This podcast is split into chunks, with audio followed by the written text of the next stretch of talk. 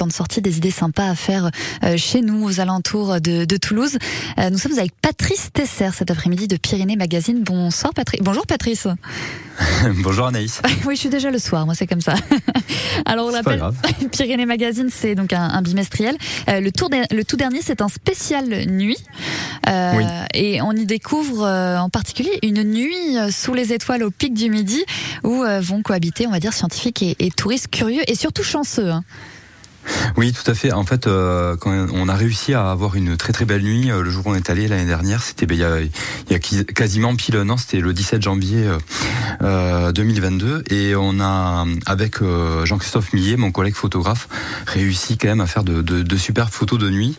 alors le, en résumé en quelques minutes, c'est pas évident de, de, de raconter toute une nuit au pied du midi parce que c'est hyper riche, c'est foisonnant, ouais, c'est quelque chose de dingue. Alors on a on a jonglé, on va dire entre la euh, sortie classique avec l'animateur de la ferme aux étoiles. Donc Emilien Bernard, il est là pour euh, accueillir euh, en gros une vingtaine de, de visiteurs qui, qui, ont réservé leur nuit, souvent un an ou deux à l'avance. Alors c'est vraiment la loterie comme vous dites, puisque il peut y avoir, il peut faire mauvais ce soir-là, ça peut être complètement nuageux. nous on avait une, vraiment une nuit claire avec la lune même qui était de sortie. Je, je peux juste vous dire d'ailleurs l'anecdote parce qu'à minuit, quand on est revenu sur la terrasse, donc on, on revenait régulièrement pour rencontrer soit les scientifiques dans les coupoles des télescopes, soit euh, sur la terrasse pour voir si euh, ça avait progressé et si euh, le groupe observait d'autres étoiles ou d'autres satellites.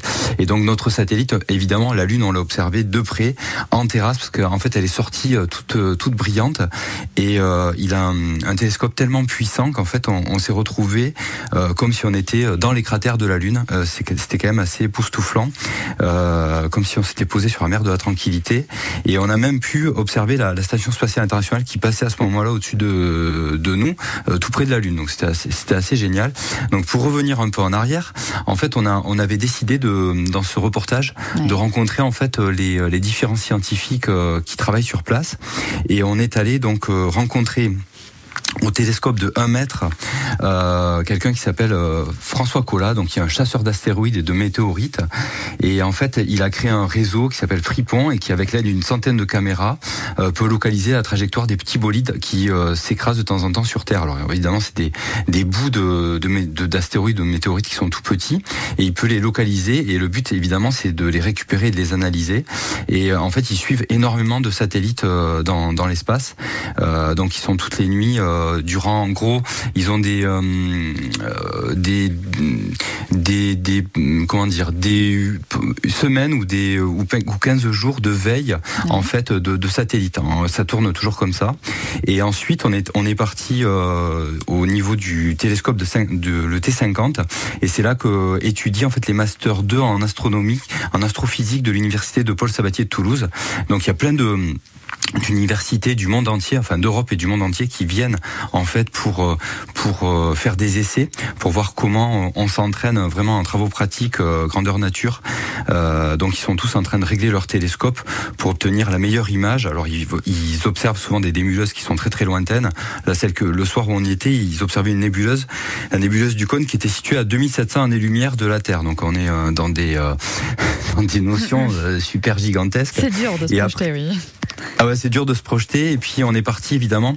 Alors nous, on a veillé euh, à chaque fois, c'était très très rythmé. Et puis on est parti à 2 heures du matin, en fait, euh, rencontrer les euh, les astrophysiciens en fait qui travaillent euh, aux observations des exoplanètes. Alors là, c'est au TBL, c'est au télescope Bernard Liot, un télescope de 2 mètres, un télescope assez extraordinaire qui est qui est très très puissant.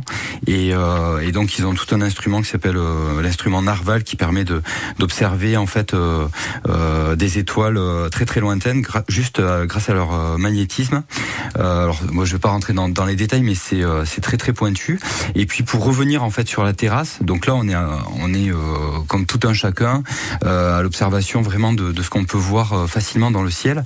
Et le ce qui était ce qui était vraiment chouette, c'était que le l'animateur vraiment nous a fait observer énormément d'étoiles et puis de planètes aussi. On a observé Jupiter en début de nuit avec tous ses satellites, c'est-à-dire Io, Europe, Ganymède et Callisto.